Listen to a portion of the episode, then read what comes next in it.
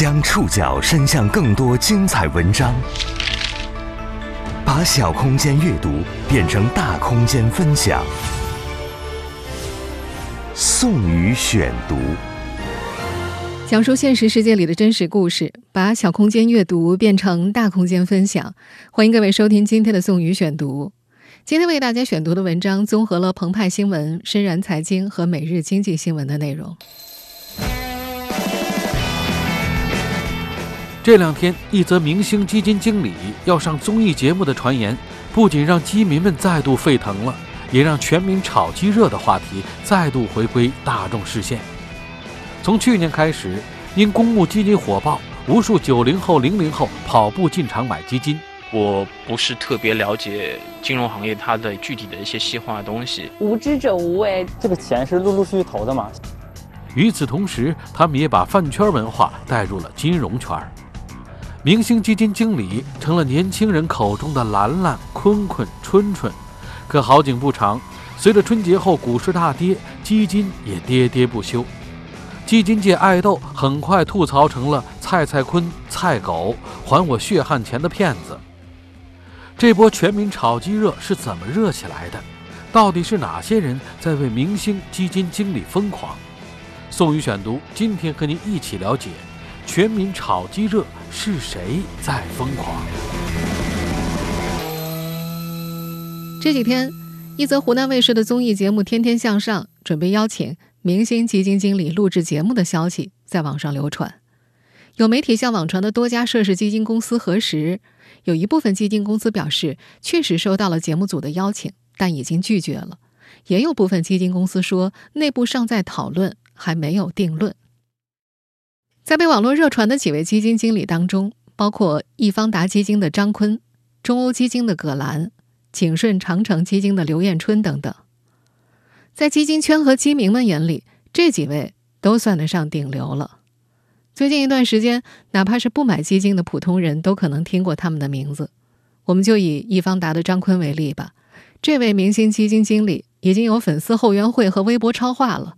他的知名度一点也不逊色于流量明星。明星基金经理被邀请上综艺节目，立刻引发了金融界人士的担忧。有评论人士指出，综艺节目面向的是普通大众，这其中有很多零投资基础的素人，他们缺乏起码的风险识别能力，更不谈分析每一只基金背后的持仓构成等投资必备常识了。上海交通大学上海高级金融学院市场营销学教授陈新磊也在接受澎湃新闻采访时提到，金融作为和国民经济信息相关的领域，历来就是强监管的市场。金融产品的任何营销手段都应该是引导投资者理性决策。如果投资者都很理性。那么，这种基金经理的明星化营销手段并不会对投资者的决策产生太大影响。但是如果市场是非理性的，那么这种基金营销策略就跟跟风的散户炒股没什么区别。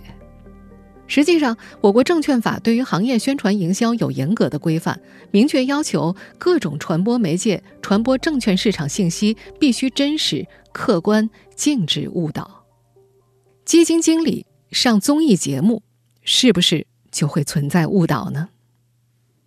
而这则不知道是该属于娱乐圈还是金融圈的消息，也让从去年开始的全民炒鸡热、金融饭圈化现象回归大众视线。今天的宋宇选读，我们就想和大家聊聊这个话题。早在一月底、二月初，大洋彼岸的美国韭菜们大战华尔街资本大鳄那几天。基金圈饭圈化的热门话题就在我们这边挂了好些天，全民炒鸡热可能是一出喜剧，但也可能变成一场闹剧。故事的最初还得从年轻人们讲起。宋宇选读继续播出：全民炒鸡热，是谁在疯狂？这波故事的起点在二零二零年下半年，当时最直观的现象就是新发售的公募基金。卖爆了！公募基金是基金公司发售的理财产品，公募也就是公开面向大众募资。按照投资方向的不同，基金可以划分为货币基金、股票型基金、债券基金等。二零二零年最火爆的是股票型基金，也就是那些炒股的基金。买了基金就成为基金持有人，俗称基民。基金经理带着基民炒股，一起赚钱，一起赔钱，是这门生意的基础模型。二零二零年下半年第一周，就诞生了首支发售当天就完成募资的日光机。这支基金叫做汇富天中盘价值精选混合基金，当天的募资超过三百亿。两天之后，由金牛基金经理王宗和担纲的鹏华匠心精选混合基金，计划募资规模三百亿，结果上午就认购超过七百亿，当天认购一千三百五十七亿，创下了历史记录。二零二零年下半年，公募基金也火了，越来越多的年轻人，九零后啊、零零后都跑步进场买基金。他们选择基金的原因和这位接受央视采访的年轻人差不多。我不是特别了解金融行业它的一个具体的一些细化的东西，所以说选择一个自己相信的行业，选择自己相信的一个基金经理的话，可以帮助你节省很多时间成本。九零后刘祥俊。从去年四五月份就开始断断续续买基金了，前后大概投了十五万。这期间基金的净值一直在涨，在牛年春节之前，他的账面浮盈达到创纪录的五万块钱。在刘祥俊看来，这种躺着赚钱的感觉太棒了。他不懂基金，他不知道他持有了这些基金都买了哪些股票，反正就是一通瞎买，看着哪个顺眼就买几钱。像他这种稀里糊涂入市、轻轻松松赚钱的人不在少数。今年一月底，几位年轻基民在接受央视采访时都提到，他们很轻松就赚了百分之二十。这个钱是陆陆续续投的嘛，总额大概在接近三十，然后收益的话大概六万左右，然后就相当于百分之二十左右的一个收益。其实大部分的收益都是在去年十一月份、十二月份产生的，因为当时投的钱比较多。这以前会觉得百分之二十我就卖掉，但是有时候到了百分之二十，看它行情好。可能也会继续持有下去。一项互联网调查数据显示，仅在二零二零年上半年，中国新增基民突破两千万，其中大约一半是三十岁以下的九零后。而整个2020年，中国公募基金的平均收益是百分之四十五，这意味着绝大多数进场的人都赚到了钱。尝到甜头的年轻人非常热情，易方达明星基金经理张坤开始被热捧。二零二一年一月八号，易方达竞争优势企业基金发行，当天认购金额达到两千三百七十四亿，打破了王宗和保持半年多的记录，也创下了公募基金有史以来的最高认购记录。也就是在这个时候，公募基金出圈了，饭圈也在这个时候入侵金融圈。新入场的年轻基民们于一月二十六号在微博上为张坤组建了全球后援会粉丝后援团。张坤被视为新一代的锦鲤，他头像被制作成海报传播，年轻的基民们像追星一样为他打榜，他就这么登上了神坛。我相信，就算正在听节目的你不买基金，在今年春节前后也一定听过很多应援口号，什么“坤坤勇敢飞，哀坤永相随”。还有什么？全世界最好的坤坤不是蔡徐坤，而是张坤之类的。除了张坤，同一时期受到追捧的还有景顺长城的刘彦春、招商基金的侯浩、中欧基金的葛兰等等，甚至还有人啊为明星基金经理编了个段子式的顺口溜。顺口溜是这么讲的。赵毅专攻新能源，中欧葛兰医药权，白酒记得找张坤，消费还看刘彦春，军工来跟李轩混，指数侯浩有定论，科技广发刘格松，富国元博常年胜，长期持有朱少醒，富鹏国来定乾坤。哦，差点忘了，还有诺安成长的蔡松松，基金特别热的那些天呢，有几位热心听友在我们的微信后台提议，希望我们讲讲这位基金经理的故事。但牛年春节之后啊，股市下跌，基金行情开始急转直下。以明星基金经理当中的顶流张坤为例吧，短短几个交易日，他管理的一只基金净值就跌去了百分之十。年前追高进场的新基民全部被买，很多人的态度瞬间就一百八十度大转弯了，质疑、谩骂甚至诋毁的声音都出现了。男神坤坤一夜间变成了菜菜坤，有人问。张坤，你行不行啊？还有人高呼：“张坤还我血汗钱！”更有人大声质疑：“这些所谓的大 V 啊，不过是骗流量的混子而已。”除了张坤、刘艳春、葛兰等一众明星基金经理都没能逃过这一劫，他们都成了基民们在各大社交网络上吐槽嘲讽的对象。倒是在2020年就频频被骂上热搜的蔡松松看得比较开，他呼吁，希望大家理性买基金，别赚了钱就叫我蔡总，亏了钱就叫我蔡狗。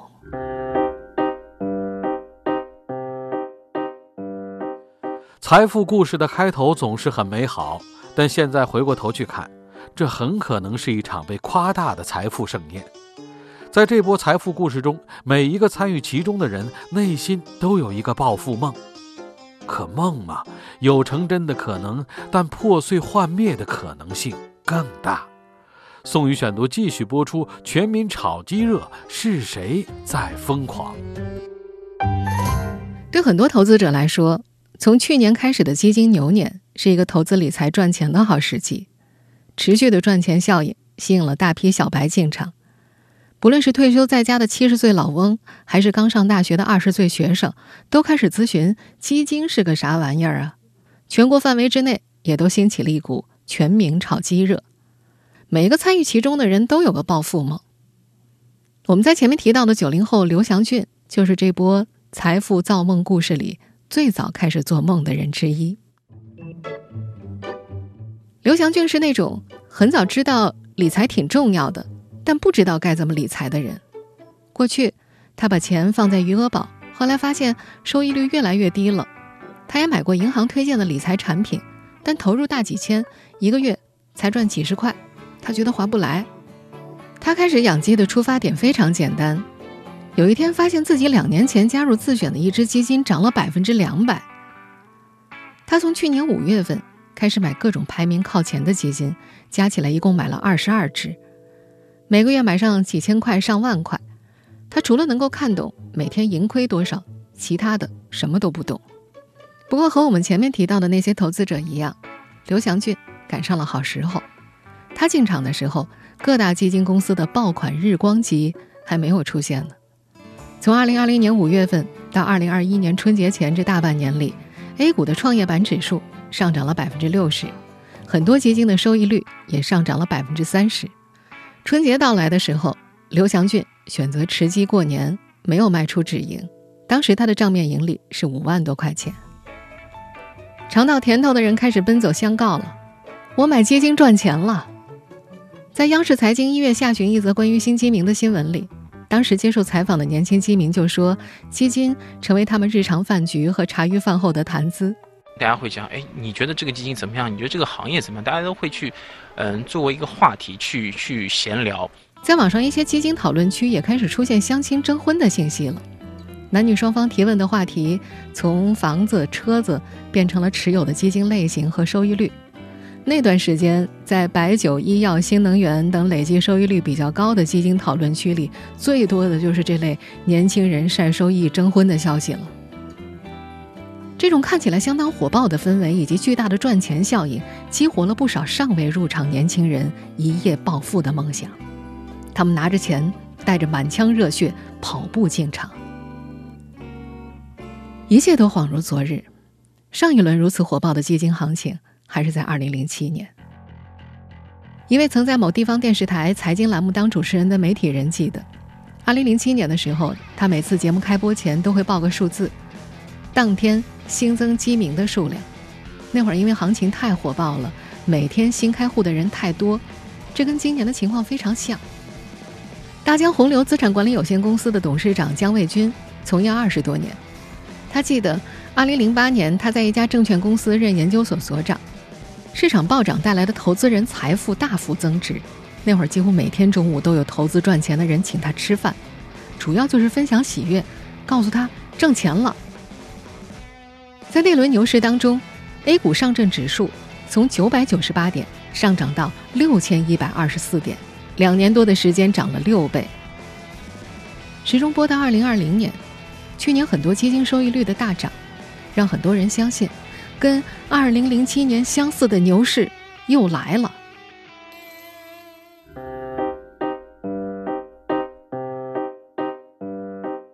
年轻人们拿着钱，带着一夜暴富的梦想和满腔热血跑步进场。和十几年前的上一波火爆行情不同的是，这一波基金热的背后有很多推波助澜者，他们中有面向 C 端用户便捷销售渠道，有无孔不入的基金广告，也有社区 App 和短视频平台上的野生基金大神。是他们共同把买基金这一有风险的投资行为美化成一种类似于大众文化的存在。宋宇选读继续播出：全民炒基热，是谁在疯狂？九零后赵云金开始买基金，是因为突然有一天，他在手机上收到了支付宝的基金推送弹窗，顺着链接进入基金页面。他发现排在前面的很多基金的收益率都超过百分之一百，而那会儿余额宝的收益率已经跌到百分之二以下了。当时他已经不止一次在饭局上听到朋友晒自己的基金收益，在上班路上的地铁通道里，在小区的电视屏幕上，他也看到过很多基金广告。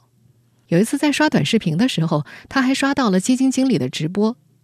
支付宝和腾讯理财这种面向 C 端用户的销售渠道。更大大提高了普通老百姓买基金的便捷度。过去人们买基金还要去银行或者通过炒股软件，现在打开手机就能随便买，而且没有金额门槛限制，几百块、上千块都能进场。盈利证券副总裁胡博能够很明显的感觉到，他们平台上的基金要比以前好卖很多了，很多客户都会主动选择基金。在一些社区 App 和短视频平台上。一些大 V 以及短视频的创作者开始输出基金科普知识，晒基金收益，引导粉丝买基金。比如一些视频平台上，什么大学生买基金月入上千了，学生党理财实操之类的视频不断出现。而这些野生的基金大神们，用半专业的解读以及无法核实真假的收益图吸引小白们进场，他们给已经火热的基金行情推波助澜。在大江洪流资产管理有限公司董事长姜卫军看来，中国进入了一个资本时代，人均 GDP 超过一万美元之后，每个人手里都有余钱，投资就变成一种刚需，而买基金也似乎发展成了一种大众文化。他认为，买基金不像比特币，只是一个小众群体在玩，而是每个人都能看得到、都有的聊的。这位资产管理公司的董事长用喝咖啡来做比喻，他说。很多人都喝呀，就你不喝，可看别人喝还能增值，你喝不喝呢？基金经理有明星效应，有 IP，有粉丝，能跟人产生关系，可以扩散，规模效应也非常明显。而作为新生事物，在今年一月份出现的基金经理粉丝后援团，也在这一波的新基金热当中贡献了不少力量。可投资，它本来应该是一件严肃的。需要理性判断的事情，这和饭圈狂热的追随逻辑本来就是相违背的。虽然我们相信绝大多数人未必会像追星那样去跟风投资，但是在这一波进场的年轻人当中，有多少是真正具备了足够的判断力的呢？比如有一位在这波基金热当中入场的投资小白就说，他知道鸡蛋不能放在一个篮子里，也知道风险分散的道理。可是，一冲动，一下子买了四十多只基金，愣生生给自己重建了一个股市。还有一些刚入社会的年轻人，投入上十万买基金，却对基金一无所知，跟风投资，频繁操作，追涨杀跌，像炒股一样炒基金。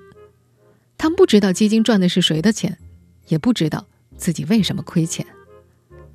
一位从业二十多年的基金公司负责人说：“中国的资本市场。”牛短熊长，消化痛苦是需要很长时间的。新韭菜长出来也需要时间。历史总在不断的重演，每一届韭菜都以为自己是不同的，但其实没有任何不同。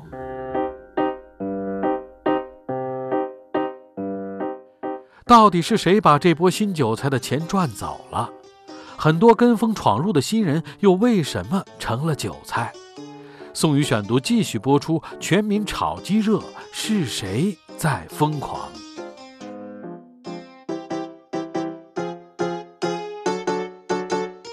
赵云金通过支付宝买下第一只基金的时候，正是张坤被粉丝后援团捧上热搜的那几天。他当时买了热门的招商中证白酒基金，投资两万块，可没想到，过了个春节，股市就开始暴跌。从二月十八号开市后，连续一周多的时间，以白酒为首的高估值板块持续下跌，赵云军一下子就亏损了两千多块。年前基金涨了之后，他卖了一点年后下跌的时候，他加过一次仓，但过了两天又卖了。他不知道发生了什么，他只知道我的钱没了，他心里堵得慌，有一种被骗的感觉。他觉得网上那些晒收益的，包括说买基金赚钱了的朋友，都像是假的。历经多轮牛熊转换的大江洪流资产管理有限公司董事长姜卫军，很能理解赵云京的感受。他见过一个投资者，有一回他参加电台节目，当时主持人向嘉宾们提问：“你最刻骨铭心的数字是什么？”有人说是自己的生日，还有人说是老婆生日，而这个人说了一串股票代码。他说：“这个数字倾注了他这一辈子所有的荣誉、心血、情感，当然还有钱。他只要听到这个数字，就浑身发抖。”姜卫军说：“在投资的过程当中，极端的好一定会带来极端的坏，这种波动性很多人受不了，大部分人都过不了这一关。即便是买基金，在最高点买，最低点卖掉，这是很多散户亏钱的主要原因。”在这位业内人士看来，买基金亏钱，很多时候不是因为基金，而是参与基金交易的时机或者方式有问题。拥有二十一年证券从业经验、十年投资经验的嘉实基金投资总监洪流说：“基金经理做的事情就是买入好的资产，做长期配置，而不是每天频繁交易。有些投资人把基金当作股票来炒，是严重错误的。”他进一步分析。基金的手续费是很高的，投资者在申购之后七天之内如果卖掉，需要交百分之一点五的赎回费。很多普通老百姓并不知道。他表示，买基金实际上买的是基金管理公司和基金经理，不要把它当成一个网红市场。频繁的交易周期和交易频率会让你丧失很多持有的机会。很多跟风闯入的新人显然还没有想明白这一点。他们看到的是网红光环，以及让人羡慕的收益图，还有别人口中的一夜暴富。但市场它是不可能一直涨的，如果一直涨，大家赚谁的钱呢？在这一波基金热当中赚钱的人，赚的其实就是后面疯狂买基金的普通散户的钱。八零后杨特完整经历了过去几年那几波基金的大行情。二零零七年那轮牛市的时候，他正是当时的所谓年轻人。他记得，在那轮牛市崩盘之前，他身边的朋友不是炒股就是炒基金，还有六十多岁的老太太拿着退休金来买基金。胡博二零零七年在中欧基金任职，他也记着当时身边有好些人用信用卡套现来买基金，然后用赎回的现金收益还信用卡，再套现出来买基金，一样的疯狂。那年的高潮出现在中石油的上市。二零零七年十一月五号，中国石油在 A 股上市，发行价十六点七元，上市当天就直接飙涨到了四十八点六二元，把市场情绪推到了高点。但狂欢的顶点，往往也是崩塌的起点。几乎和中石油上市同时，A 股开启了股灾模式。上证指数从中石油上市当天的五千六百三十四点，一路跌到次年十一月的一千六百六十四点，中石油的股价只用了两个月的时间就跌去了一半儿。那轮疯狂大牛市，是以很多冲高进场的散户被收割而散场的，当然，那些提前撤离的人，也的确从中赚到了大钱。姜卫军说：“每一次牛市都是让大家走上理财道路的一个契机，但是你走上这条路，不是说就一帆风顺，也不是说天然就是韭菜，有人亏钱就有人赚钱，这个市场本来的商业模式就是这样的。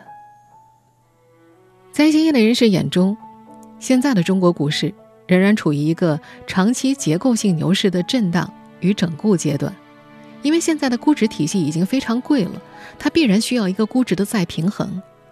从长期来看，它是一个结构性慢牛。不论市场如何震荡，一个显而易见的事实是，越来越多的资金正在通过公募基金的形式流入资本市场，基金也正在成为普通老百姓熟悉的投资渠道。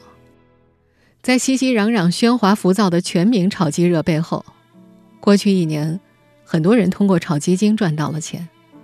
这种赚钱效应进一步催生了爆款基金的出现，以及网红基金经理的诞生，这让这个行业看起来热闹极了。对于普通散户来说，这是一个最好的时代，却也可能是一个最坏的时代。无论如何，跟风总是不可取的，投资还需要有理性的调查和自己的判断。在央视财经今年一月份关注新基民的那则新闻里，一位有着二十多年投资经验的上海投资者提到，投资股票型基金需要判断行业的财务状况和发展前景。指数基金则需要寻找合适的点位入场，并长期坚定持有。我不会说某某去那个那个人推荐的他就特别好，哪怕是这句话是巴菲特说的，那你都要经过就是你的那个当时当地的那些情况的具体情况的分析，而不要去一味的去相信某个大 V 的那那个话。大部分追涨杀跌最后的结果可能都是非常不好，其实还不如说。你通过理性的思考去分散投资，去长期投资，去获得整个中国 A 股市场的一个红利。要不然，那句著名的散户格言就可能会变成现实：你靠运气赚来的钱，最终会凭实力亏掉。